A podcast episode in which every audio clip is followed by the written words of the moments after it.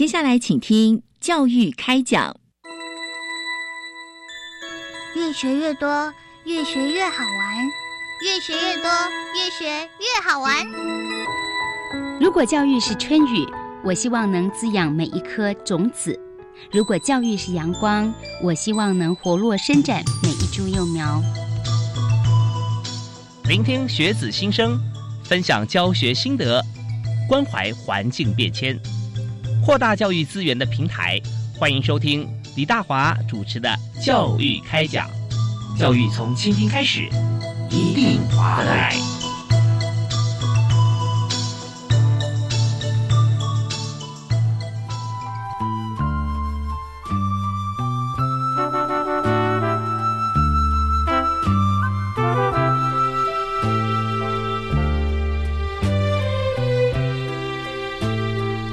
各位亲爱的听众朋友，大家好，非常欢迎您锁定国立教育广播电台收听《教育开讲》节目，我是李大华。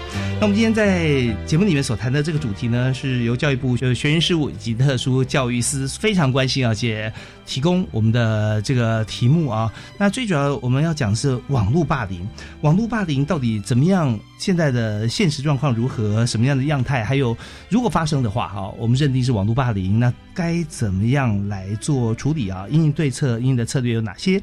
那但这方面我要请到专业特别来宾跟大家来做讲解，为您介绍国立台北大学的林玉胜林教授、林助理教授在现场。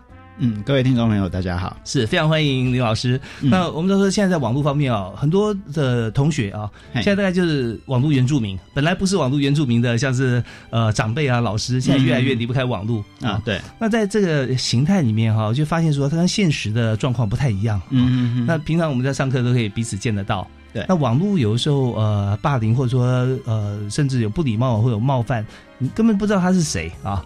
都有可能，那所以我们现在先建构一个架构，让大家先了解一下。如果我们要定义网络霸凌的话，哈，嗯，大概是有哪几种常见的情况吗？嗯，其实刚刚刚主持人讲到一个那个，其实，在网络霸凌好像都不知道是谁是谁。嗯，其实在这算是一个迷思。其实蛮多研究其实有提到，就是说，其实，在一般上，大多数你发生的网络霸凌，你的加害者，其实你都知道是谁啊。对，然后那个，如果我们要谈网络霸凌的话，其实要先来谈谈霸凌是什么。嗯嗯嗯。那霸凌这个概念，其实已经算是一个蛮自古以来就存在的一个人跟人之间互动的冲突的一种形态。那最早最早大概是六零年代、七零年代，在那个瑞典有一些学者在谈这个这样的行为，但这个行为通常他们那个那个时候他们不是用霸凌这个字，嗯，是用 mobbing 这个字。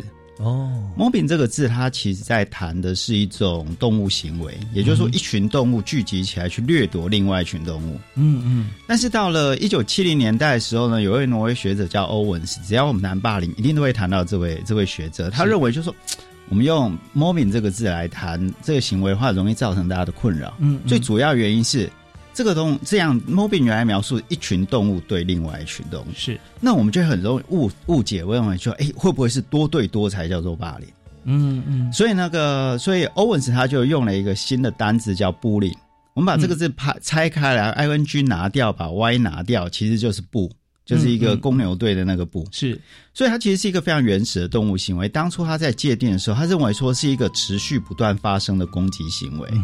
这个攻击行为呢，有权力地位的不对等，也就是说，被欺负或者被掠夺、被侵害的那一个那群人，那那个人，他相对是弱势。一旦弱势，他就没有办法反抗，或者他反抗也没有用。到最后，他就不断的被欺负，被欺负，被欺负，到最后出现很严重的问题。嗯嗯。那一旦那这样子的东西逐渐的来到了网络世界的时候呢，就会有一些非常特别的现象。哦，嗯，因为网络它其实是一个很特别的东西。是。那我们来先来谈一下网络它有什么样子特别的现象好了。那网络这个世界，其实应该说，网络是一个人跟人沟通的一个新的方式。嗯哼，这些新的方式呢，其实，在随着科技发展，我们人跟人沟通的方式就会改变嘛。以前我们一定要面对面说话，后来那个，如果说那个，我记得以前呢，我们背过那个“烽火连三月，家书抵万金”这些东西。家书那个时候的家书，也就是说，我写一封信，嗯，要回那个寄回家，我必须要找朋友。那可能个春天春天交给他，拿到家的时候已经秋天了。嗯哼，那如果你有钱，你可以那种用驿站快马加鞭。那这样子的东西活了很过了几千年，到了大概一百多年前，我们发明了电报。嗯，发明了电报以后呢，这个电报没隔多久出现了电话。嗯哼，电话大概活了大概快一百年。嗯嗯，那记得我们在我在我年轻的时候，大概就是九零年代左右的时候，那个时候出现了 B B 扣。哦，OK，大家记得那个 B B 扣，B B 扣就开始改变我们的改变我们的互动方式。那出现像那种那个时候，我记得年轻的时候有那种会抠那个那个代码的，一三一四五二零啊这些鬼的。那这些东西其实开始改变人跟人的互动。那这逐渐出现了网络，出现了手机，这些不断的改变。那网络的话，那整个现在，其实，在几年前开始进大学那个世代，也就是说，刚刚主持人讲的数位原住民，嗯，他们从小就是被在网络世界长大，甚至现在更年轻的孩子是从小被手机养大。是是，在这样的网络世界，它就会出现一个很特别的现象，在网络世界的时候，大家会出现匿名妄想症。嗯，匿名妄想症就说，哎，我觉得我在网络上面我做什么，人家都不知道，然后呢，我就可以很尽情的做一些事情。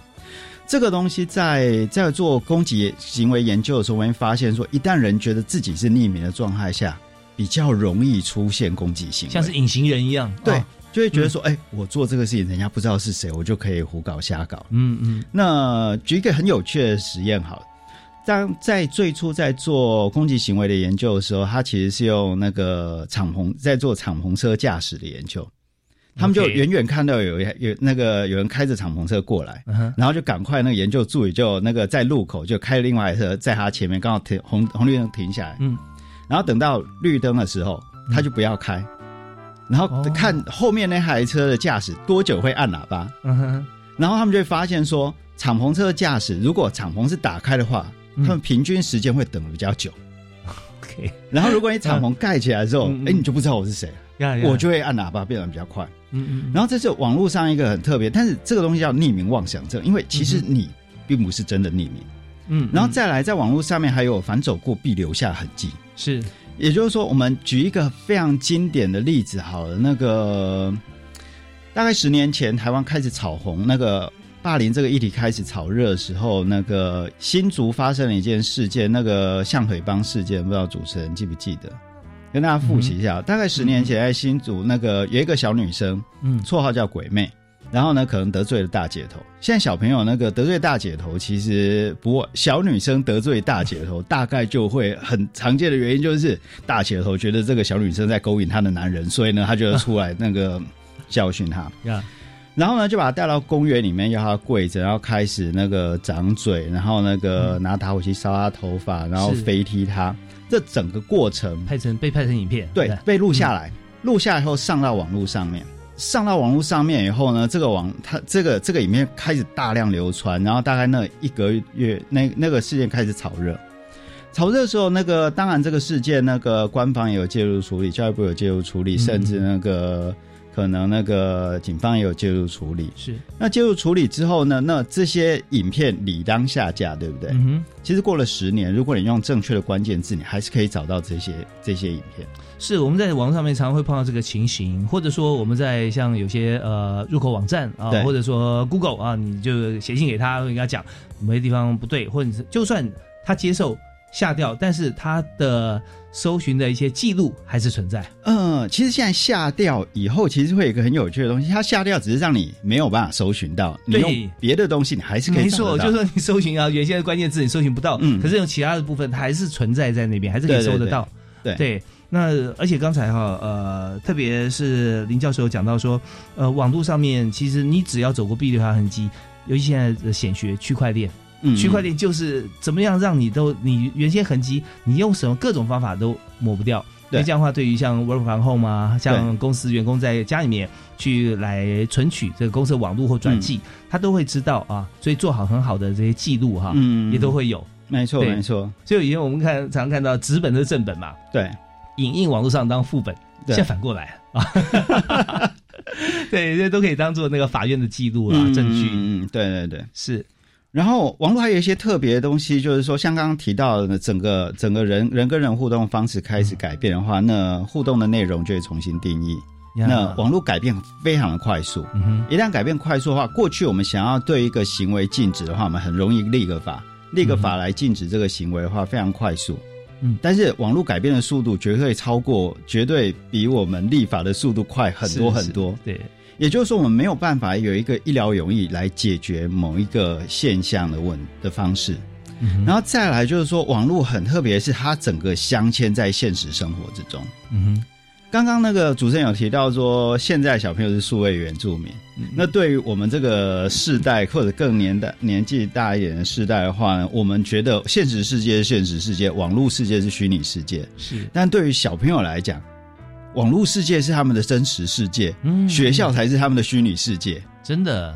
然后那个他们有可能需要打电动。他们的社交其实是在网络游戏里面互动。那我们也曾经遇到过一些案子，是小朋友他们玩那种种菜的游戏，嗯嗯，在网络上种菜的游戏，然后那个他就跟另外一个闺蜜确认说：“哎哎，这这块地应该不是你吧？那我就可以去偷拔他的菜，对不对？”他就说：“好，他说不是他。”结果他又去偷拔，然后就这样子。嗯，他们的社交互动是在网络上发生的。对，那这个时候他们就说：“啊，那你就不要去玩这些游戏就好了啊。”这个对什么？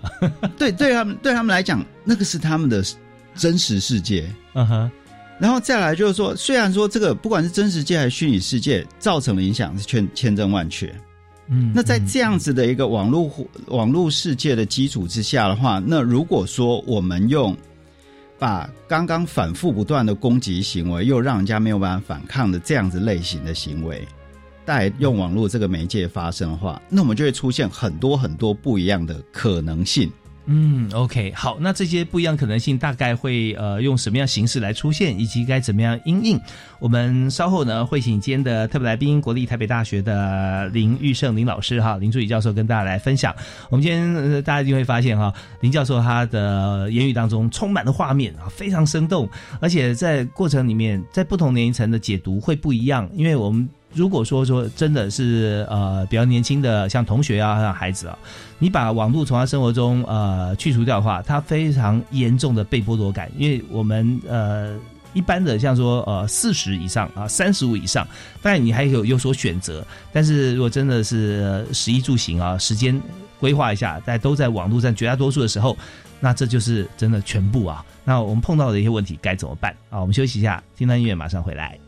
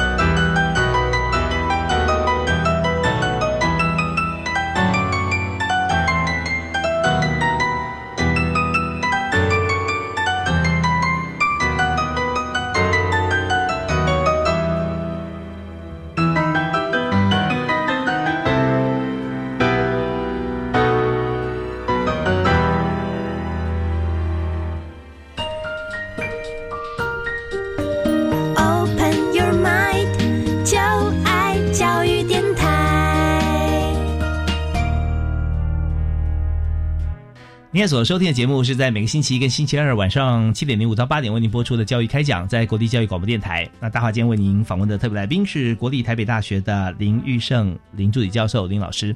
那老师在这一方面哈，其实真的研究很深。然后从过去呃以来，我们看到历年来都有不同的像网络事件啦啊啊，尤其在年轻像学生互动的过程当中特别明显。好，那所以我们就想让所有听众朋友，包含家长啊或者师长，能够充分了解啊，在网络霸凌，我们现在直接进入像这样场域的时候，大概有哪几个典型的类型嘛？呃，网络霸凌手法，其实如果我们那个来谈网络霸凌定义的话，其实是个人或群体以数位的方式，反复且持续针对相对弱势的当事人。进行攻击与故意的行为。嗯，其实如果我们用这个来看，然后又是如果他是又是学生的话，嗯哼，绝大多数发生在学生里面的网络霸凌，的加害人都是熟人，也就是说他是都、都是他的同学，是。他只是在学校里面的冲突换了一个场域，换了一个网络的场域继续进行。那在网络上面就会有很多的可能性让他们做，可能是用文字，可能是图片，可能是影片，可能是用讯息。那这些他们就可能会有一些创造力。那我们就讲最原始的、最简单的那个最简单一个类型叫做 flaming。嗯嗯 flame 是火火，，flaming 就点火的意思。它其实是一个在一个公开的讨论区，嗯哼，然后呢非常短暂，然后开始互骂，双方开始互骂。但是骂着骂着呢，你可能在别人的场子里面，嗯然后呢，你就会有一群有有一方开始变弱，然后被压着骂。嗯嗯嗯。那这样子的话呢，就开始被针对、被攻击，甚至开始就会有一些那个非常尖酸刻薄的话，这种叫做 flaming。那 flaming 以后呢，还有一种更恶劣的方式，flaming 还可以恶搞，哦，也就是说，在公开的讨论区可能会有一些版主会有一些规定，然后呢，这时候呢，他们就会开始有一群人开始去戳另外另外一个人，戳戳戳戳到他他开他开始口出恶言，口出恶言违反版规就去检举，检举以后他的账号就被锁。OK，是就是用各种技巧啊，对对对对，然后现在小朋友觉得你没有办法进到这个讨论区，他就觉得说他的社交被剥夺。嗯，那这个时候，这是一个非常基本的、非常原始的一个，非常应该说非常基础的网络霸凌的手法。是接下来还有另外一种叫网络骚扰。哦网络骚扰相对于 flaming 的话呢，它就是属于比较非公开的。嗯非公开，很久以前我们可能用 email，嗯可能用手机简讯，是现在渐渐比较近的、比较近的，那大家可以用 line 不断传恶劣的讯息给你。嗯，然后那个，然后几年前还有一些 app，就应该陆陆续续有出现一些 app，可以让大家用那个匿名的那个匿名非公开的方式去去去攻击别人。那之前有一个很有趣，在年轻人会常用，叫做萨拉哈。哦萨拉哈，啊，萨拉哈是一个很奇怪的 app。哦这个 app 它那个你可以公开，你可以用那个发文的人、贴文的人是公开的，嗯留言的人所有都是匿名的。哦，那这样很容易就对不对？，对很容易就就就你你可以用任何的方式去攻击这个对公开的人，啊对，，然后那个这就是搭建一个平台，让大家来攻击你。那那个就曾经遇到一个孩子，其实是非常遗憾的一个事情。后来他选择选择那个结束自己的生命的时候，哇，这么极端啊，对，然后在那个时候，那个到最后他的一个记录的时候，他就说：“哎、那个家长就说：哎、他曾经在网络上面被同学攻击，嗯。然后就说：哎、这个 app。”但是直接去看他整个贴文，一开始他用自己的名字公开贴了一个攻击另外一个同学的是贴文，嗯哼，然后呢，接下来就有引战嘛，公开宣战嘛，这一开对，引战以后，所有人就开始攻击他，然后后面就一大串的那个非常难听的人嘛，然后你不知道是谁。嗯嗯嗯，这个叫做网络骚扰。那网络骚扰还有一个非常有趣的一种形态，在那个网络游戏上面会出现。这个、这个、那个、这个这种形态，那个他们也给他一个名字叫 griefer，G R I E F 是悲剧加一啊，叫创造悲剧的人或者怎么样 griefer。他其实在描述那个网络游戏里面，有一些人他那个在打那个网络游戏的时候，他不目标不是破关，嗯哼，而是把自己练得很强，哦，然后去杀其他玩家。，OK，然后那个就你一上线就被杀，一上线就被杀。嗯嗯嗯然后就那个这时候老师就会觉得说，那你就不要玩这个就好了。嗯嗯但是你这样跟小朋友讲，表示说你已经老了。嗯，对，因为没有这个，这个是他全部啊，等于是对对？你没有知道，他他去哪里？啊对，以前小时候我们放学回家约同学是去公园，嗯约同学是去干嘛？现在他们放学那个去安亲班。是 去完安亲班以后，回家有空的时候，可能他们约在哪一个网络游戏里面以后去打怪，嗯或者是怎么样。嗯哼但是他当当他这样子的社交活动被阻断的话，其实相对对他来讲是一个很严重的骚扰行为。是然后呢，还有另外一些第三种方式，比较常见的方式是贬义。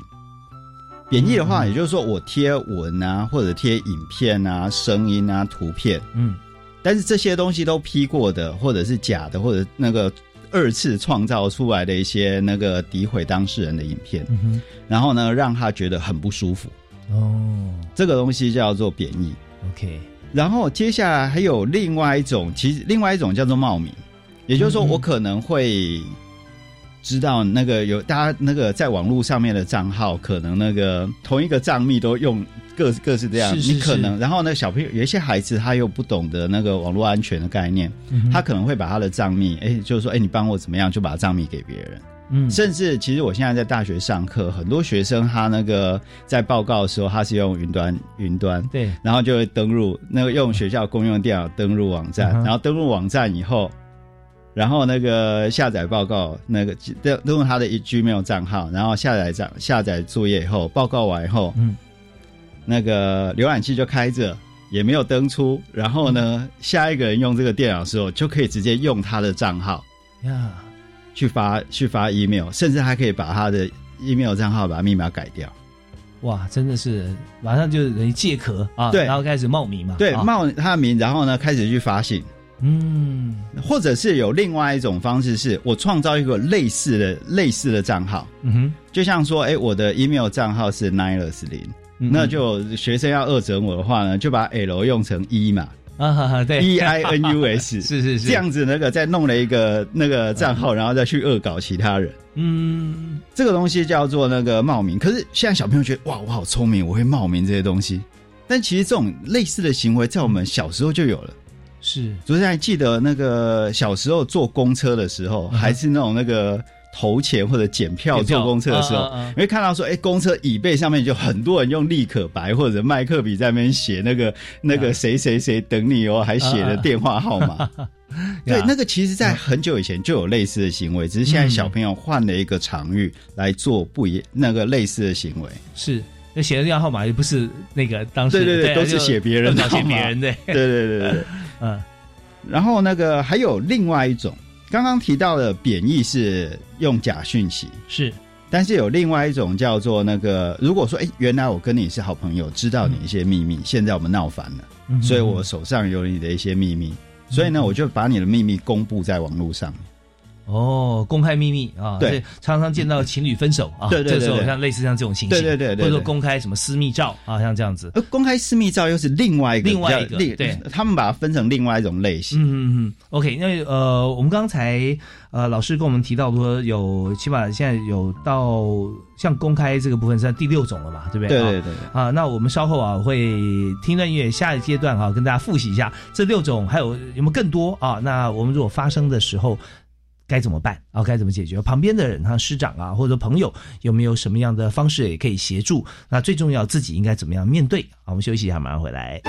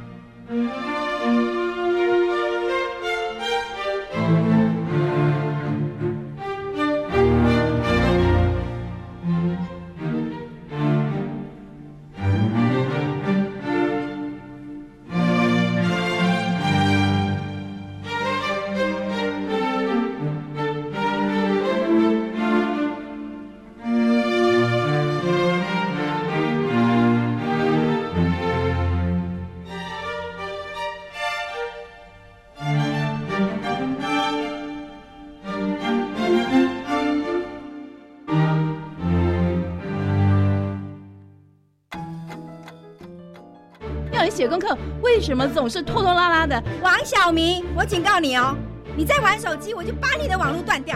为什么你都讲不听呢？是要把我气死吗？爸爸妈妈别生气，晚安故事屋要开直播喽！四月七号下午两点，燕柔姐姐将邀请心理治疗所所长骆玉芬老师在教育电台生动全世界粉丝团直播，和心理师对话，让我们一起扭转亲子关系。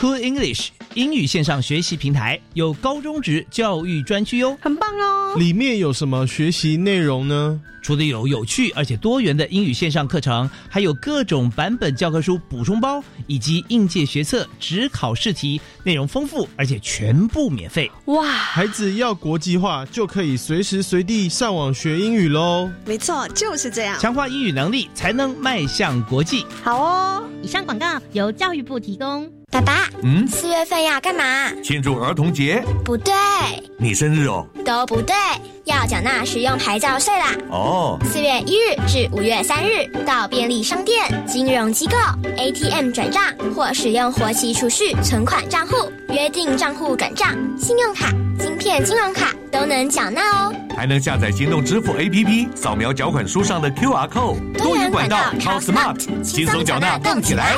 以上广告由财政部提供。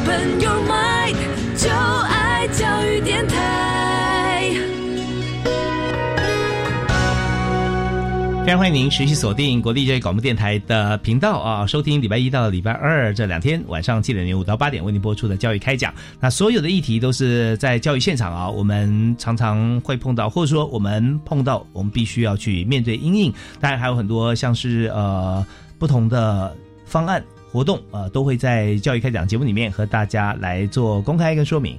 那我们在今天节目里面所谈主题就是网络霸凌的样态，到底我们讲网络霸凌哈，它的呃定义是什么？然后它有哪几种不同的样态，以及它的因应策略解决之道。所以在节目里面，我们特别邀请国立台北大学的林玉胜林助理教授啊，林老师啊，在这方面真的不但学有专精，而且很有经验，来协助大家。啊，老师好。哎，那听众朋友大家好，是非常欢迎您。那呃，刚才老师我们提到已经讲了有六种哈，后面三项我们记得是贬义、冒名跟公开哈。嗯，那前面三个是也跟大家复习一下。前面三个，第一个是点火、放火、放火啊，flaming，flaming，然后第二个是网络骚扰，是骚扰啊，是，然后那个哎。有一种，其实那个 griefer 它应该算是网络骚扰行为一种，嗯哼哼，然后再来就是贬义、冒名，还有就是 outing 那个公开网、公开秘密、公开秘密啊。那个公开秘密其实还有另外一种，哎，我本来不是你的朋友，但是我有那个，然后还有一些人他们会诱拐被害人，嗯，然后在网络上面公布自己的秘密，这也是、哦、这是也也属于这种类型。有没有像什么样情况会发生？啊、呃，什么样的情况发生，可能就。这个还有诱拐这个被害人，像您您刚刚老师有跟我们提示啊，网络霸凌啊，通常都是熟人，对对不对？所以要诱拐你的时候，你会很信任他，就把他拐过去了。对对对，哦、或者是现在如果要讲一个极端的话，比较像是大概是前几年那个有一个从俄罗斯的青少年开始流行的一个活动，叫做蓝鲸挑战。嗯，或者是他那个另外一个在更小孩子里面叫做 Momo Challenge，叫 Momo 挑战这个东西，嗯，其实都是先让诱拐被害人来那个提供一些自己的一些私密的照片或者是一些东西，嗯，然后要求他们做一些做做一些事情，然后逐渐的到最后是那个引诱他们去自杀。哦，是被逼得他不得不。对对对，到最后那个这个影响，其实，在那一阵子，台湾还没有那么明显的个案出现在在台湾，嗯但是其实，在国外有一些地方是有出现这样子类似的是状况。倒是真的很多，像是呃诱拐，然后呃提供私密照啦，嗯或者这些方面。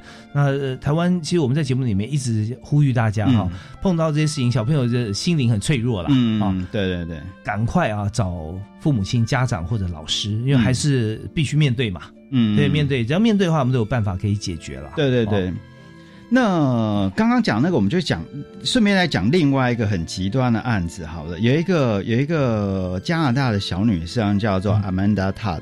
嗯阿曼达塔的他其实他其实蛮喜欢那个蛮喜欢表现欲很强，是。所以他在那个他是事情发生大概是二零一一年一一一零这一阵子，嗯嗯。然后那个他其实那个那个时候的还没有像那样子的直播的环境，从但十年前左右对那个时候没有直播的片，但是还有有一些像的 vlog 那种东西，嗯嗯。那个他是网络网络上面的那个影片分享，然后他自己就有一个，有一次他就开了自己的一个频道，然后那个其实看的人也不多，大概就是几十个人，那个顶多一百人在那边看他，然后那个后来他就在那一些不知名的网友的怂恿之下，嗯。这个案件确实是完全不知道是不知道加害人是谁，嗯嗯。然后那个在怂恿之下，他就要求他那个在镜头前面那个掀开他的上衣，让其他人看到他的胸部。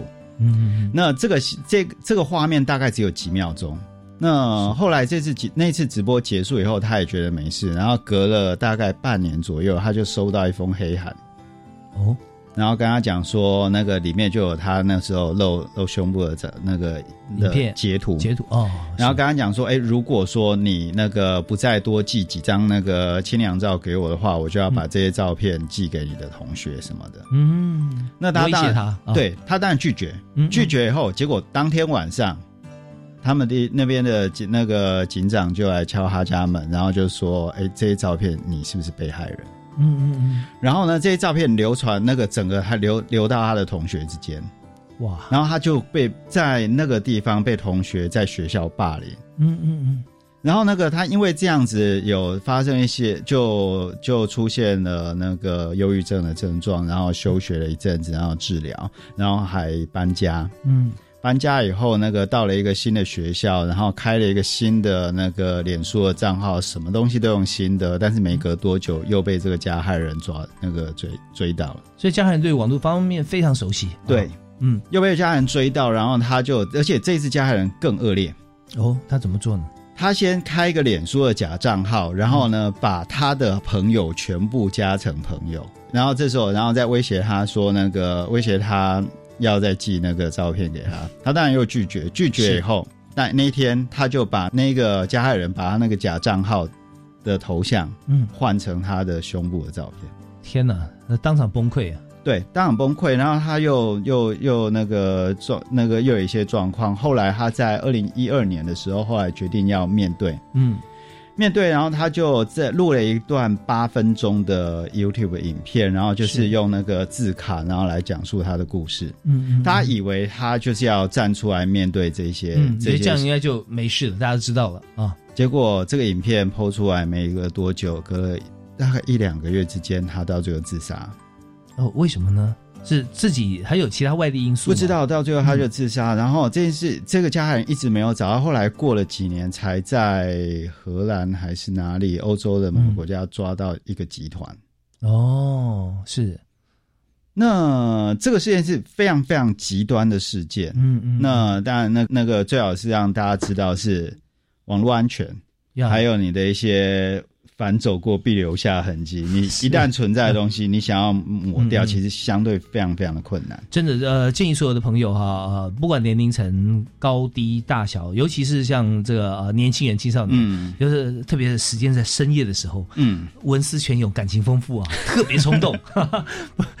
写了情书，第二天早上起来看，你可能会把它撕掉。嗯对，但是我们在当时，如果在网络上面做的一些发布，嗯或者说视讯，嗯那是收不回来的。对啊，覆水难收所以我们在过往我们也许听到或看到一些资讯，呃，会有这样印象。但是呢，我们今天透过了台北大学国立台北大学的林玉胜啊林老师啊，直接跟大家讲这么多的案例之后，一定要记在心里面，因为这是嗯你没办法做任何事情。包含这位加拿大的这位呃女孩，她已经选择说好，那我就算全部告诉所有全天下的人嘛，对啊，告诉她全部，你再寄什么东西给她，大家都没有用，因为我已经说了。可是他忽略的一点就是他自己的承受力啦。嗯，啊对，，他误以为哈，他我自信很强，说我全部说了，那总 OK 吧？就大家承受得了，没问题，还是跟他当朋友，但他自己没办法接受自己，嗯啊，那别人对他的眼光啊等等，都也许都有可能。嗯所以这边呢，就呃，我们先特别呃感谢啊，透过林玉胜老师的讲述，我们知道从呃师长的角度来看，要将心比心啦。如果今天我们跟这个所有这个三十五岁、四十岁以上的朋友说，你从今天开始啊，都不要出门啊，天天上网。你看是不是可以活下去？反过来，如果叫你孩子说，你就你就不要去啊，不要上这个网站呢、啊，不要开电脑啊，你看他能够怎么样活下去啊？所以中间一定要 compromise，彼此沟通是最重要的啊。我们休息一下，稍后回来呢。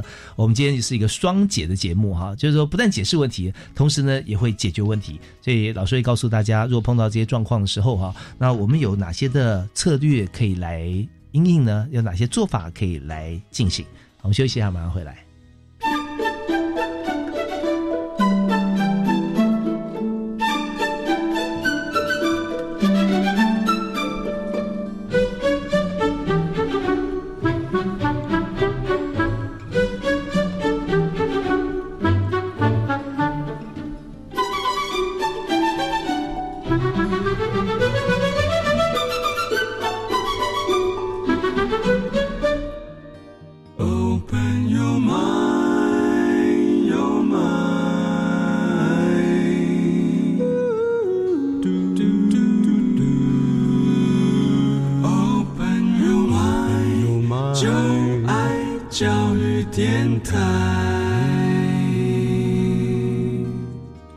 事情啊，我们现在已经逐渐都从这个实体啊走上了网络，原因是因为大家活动的地点，这时间在哪里哈？呃，我们知道说事件就发生在哪里，所以现在网络霸凌现在是一个显学。那但是网络霸凌发生之后啊，有能力处理的人，在实体方面大家都是师长嘛啊，有有长字辈或者说家长啊、老师、师长，甚至啊警察局长啊。那现在我们知道说在警察局也有针灸队啊，专门处理网络事件。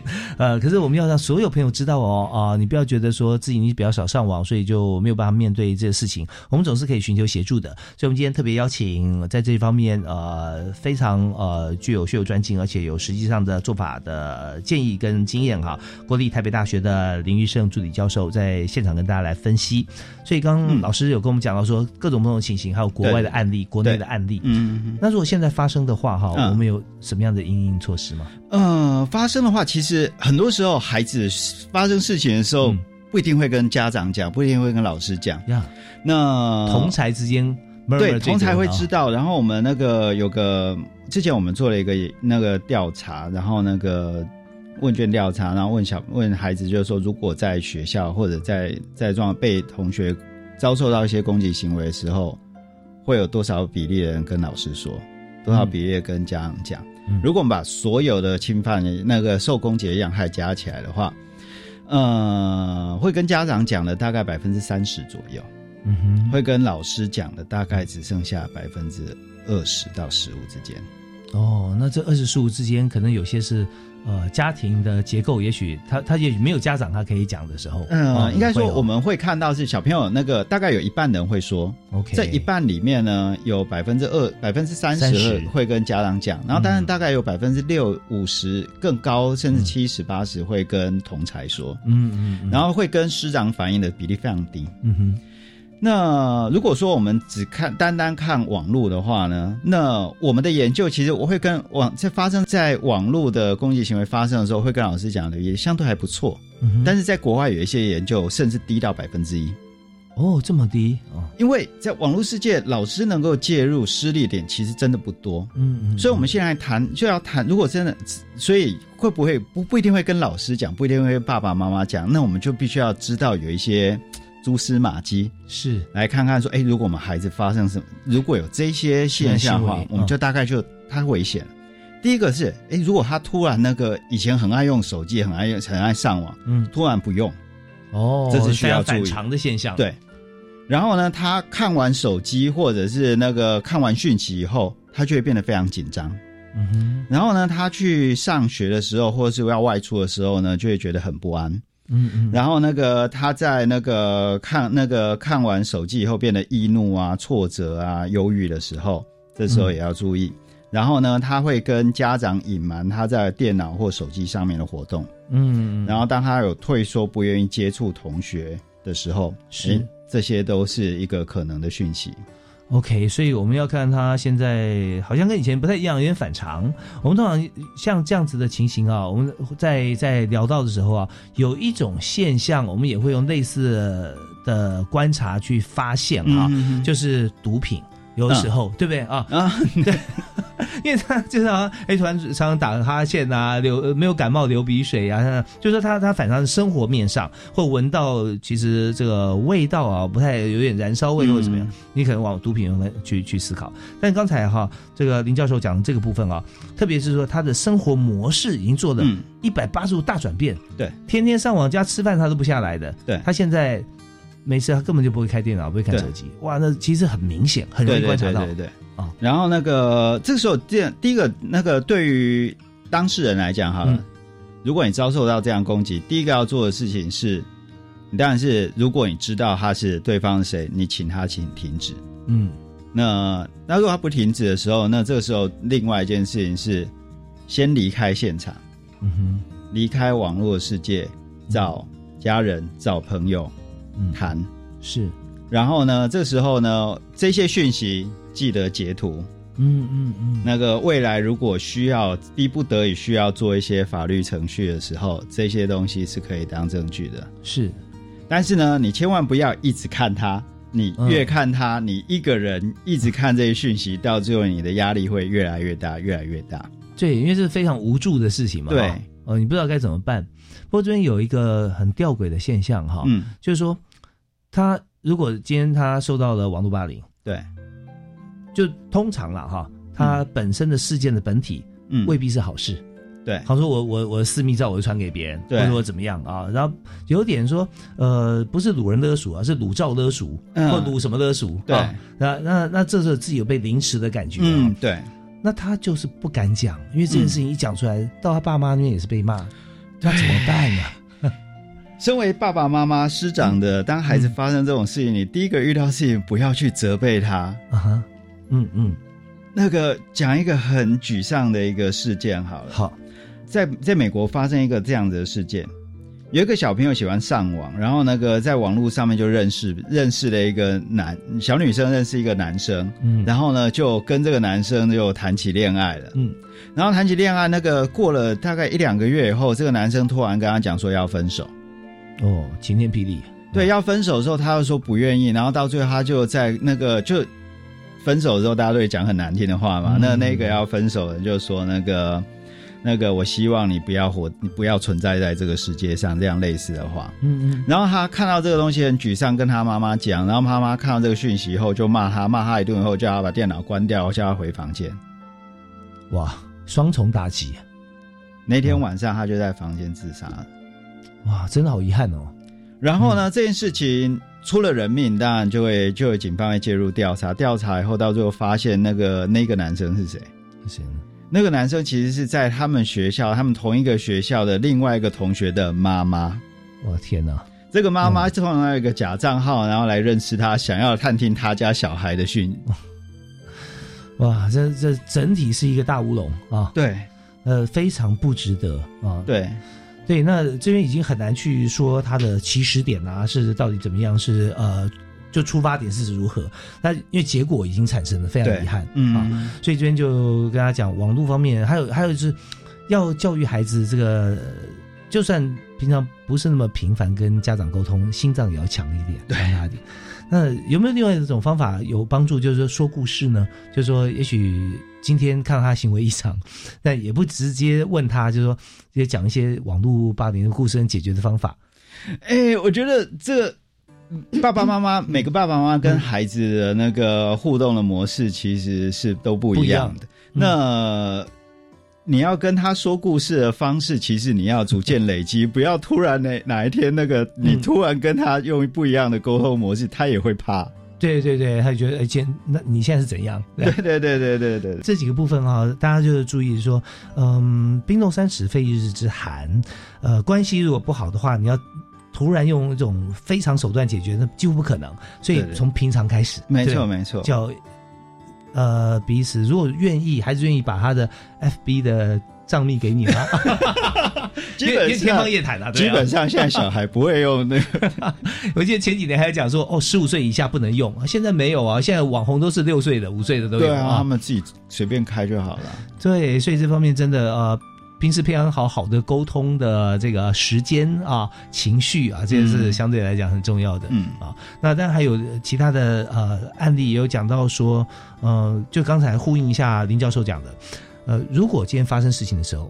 父母或师长知道第一时间哈，呃，最常讲说，你看一切都是你自己惹祸，你不起头就没事了，对不对？这句话一讲，呢什么都不要谈了。对对，关起房间做什么事情都不知道，所以最好那时候就是起码在体谅的心态底下了啊，嗯呃，统一阵线，没错安慰他啊，你不要急啊，这没什么。我跟你讲，我我找针灸队的什么叔叔 啊，我找调查局的好朋友啊，他可以帮助我们，因为他们是这个呃人民的这个保姆啊，还有照顾我们。啊，那就讲真的吗？好，你放心好，我来做啊。那这时候起码会让他有一个屋檐可以避雨。对对对对，哦我觉得最少在发生事情的时候，孩子需要有一个安全的地方舔伤口。是是是，好啊。那呃，如果身为家长呃，爱在口边挂了一辈子的时候啊，你是不是真的可以做到让他感受到爱啊？这是很重要的一件事情。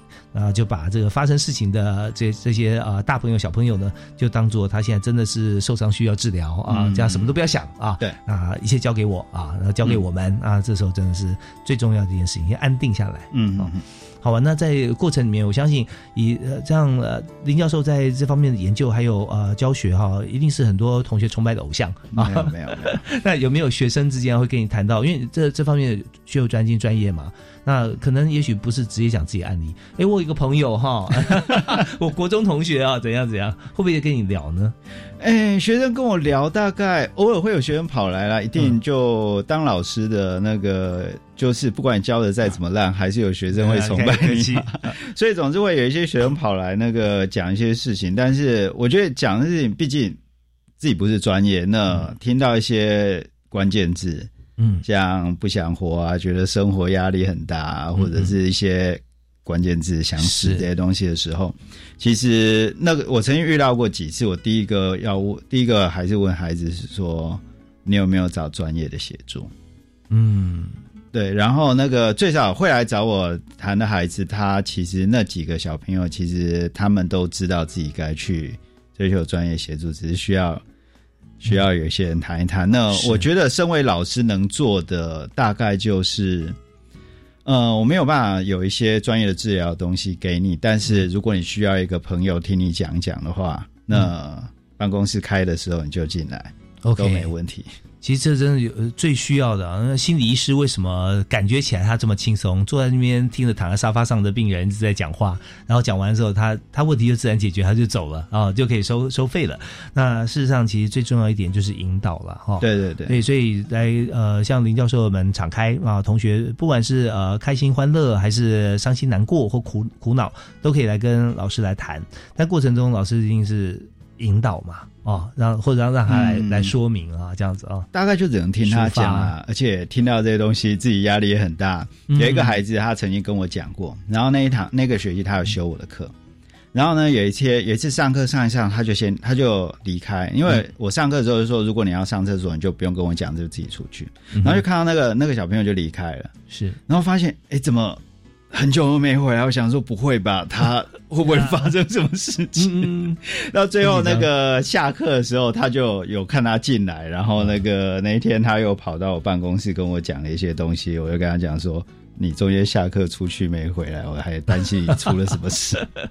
呃，他有跟你分享他在做什么？有，他是说他那一前天没睡好，头很痛，因为他睡觉那他不是要那个他上课上一上，突然那个感觉到那个在压他的头，那个我想说，哎、他是不是压力很大，是怎么样子？哎，其实这边真的还有另外一点，就是说解决很多苦恼的问题，包含网络方面相关的一些问题啊，就是睡眠很重要啊。啊对对对，没错。如果这睡眠充足，你就发觉自己啊，起床以后啊，这今天是无敌的啊，嗯什么样压力都可以承受。嗯但相对来讲，如果说自己都睡不好的话，哈，就跟你在飞机上面讲说，遇到乱流哈，的氧气面罩下来，你自己要先戴好，你才能帮别人的忙。如果今天你是一个自己都没有办法戴好氧气面罩的人，你你就没有办法。把自己放在一个危险的环境里面啊、所以这时候如果今天感觉心情真的很不好，呃，赶快让自己去好好睡一个觉啊，对对对这是蛮重要的。嗯，好，那我们今天的节目这边先呃，我们休息啊，听一小段音乐哈，稍后回来呢，我们就请今天的特别来宾，国立台北大学的林玉胜教授哈，来跟大家做一个结论啊。我们休息一下，马上回来。好。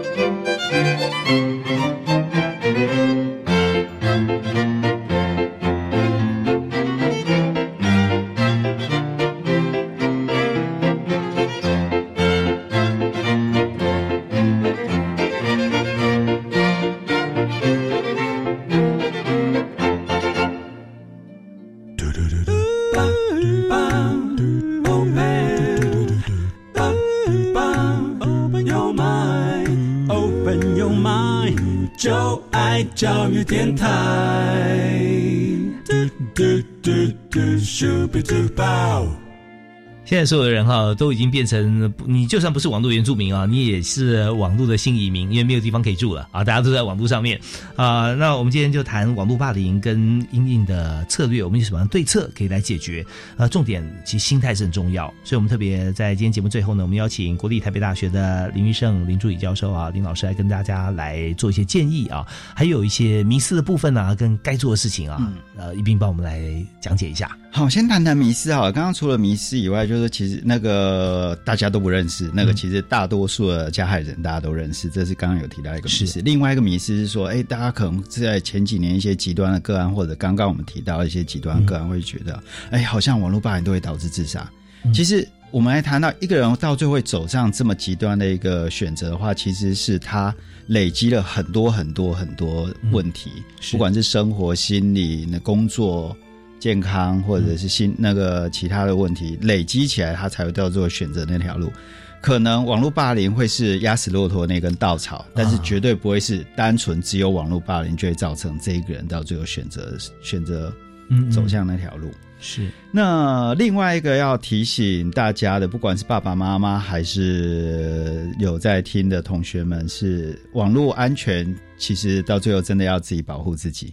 哦，第一个，你的账号请不要随便让人家知道。嗯，然后那个使用的手机要锁密码，然后那个账号记得要登出。嗯嗯嗯。那都因为一旦你的东西，你的其实你的网络、你的你的脸书的账号、你的其他账号，其实对现代人其实非常的重要。是。所以一旦你的账号没有保护好，很容易会变成人家的工具。呀然后再来就是要提醒自己，做在网络上面的发言一定要负责任。嗯。千万不要以为说，哎、网络上面那个我那个人家不知道到最后你可能莫名其妙就会变成网络霸凌的加害人。真的，所以我们这几点啊非常重要，迷失我们要去除，就是你千万不要再呃 take chance，想说啊这应该是没有关系啦，或怎么样哈，那最后问题变成大条。所以王霸凌它也是复杂的因素啊，最后的这根稻草可能会压垮你的情绪，但有的时候在一开始的时候，它也是一根稻草，可是你没去注意的时候，哇，这个稻草有时候会长大，嗯对啊，这也是林教授今天告诉我们非常重要的事情。好，那最后一单，呃，我们今天非常感谢哈林老师，呃，跟我们谈这么多，也呼吁所有的家长老师啊，我们在可以有引导孩子或者说给予呃避风港庇护的机会的时候，千万要记得让他百分之两百的放心，然后我们好好的把这个问题处理掉。这样的话，不只是呃挽救一个状况，也是挽救生命的未来。好，我们再次谢谢今天特别来宾，国立台北大学的林医生教授，谢谢您，谢谢，谢谢，感谢大家收听啊！教育开讲，我们下次再会，拜拜。